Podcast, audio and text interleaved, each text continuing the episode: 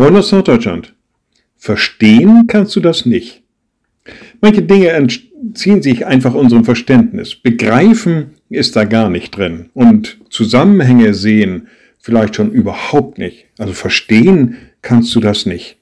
Und doch sind so Dinge da, die sind einfach. Da steht man davor und wundert sich, woher kommt das, wie kann sich das entwickeln, wie wird das weitergehen. Verstehen können wir das nicht.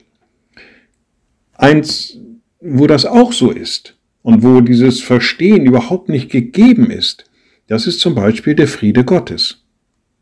Im Philipperbrief steht, der Friede Gottes, der höher ist als alle Vernunft, wird eure Herzen und Sinne bewahren in Christus Jesus.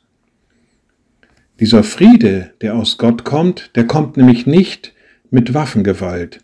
Der kommt nicht durch das Niederhalten von irgendwelchen Menschen, der kommt nicht durch Unterdrückung, der kommt auch nicht dadurch, dass Menschen Möglichkeiten genommen werden, sich aufzulehnen. Dieser Friede Gottes, der kommt einfach nur in Liebe, in Verständnis, in Vergebung und in Barmherzigkeit. Verstehen kannst du das nicht. Liebe Schwestern und Brüder, ich lade Sie ein zu einem kurzen Gebet und anschließend zu einem gemeinsamen Vater unser. Allmächtiger Gott, guter himmlischer Vater, du hast deinen Frieden in unsere Herzen gelegt. Deinen Frieden, der kommt dadurch, dass du barmherzig bist, dass du uns vergibst alles das, was uns von dir trennt, wo wir manchem auch schuldig geblieben sind. Und so sei uns daran immer wieder aufs Neue nahe und lass uns diesen Frieden leben und weiterschenken. Und wir beten gemeinsam.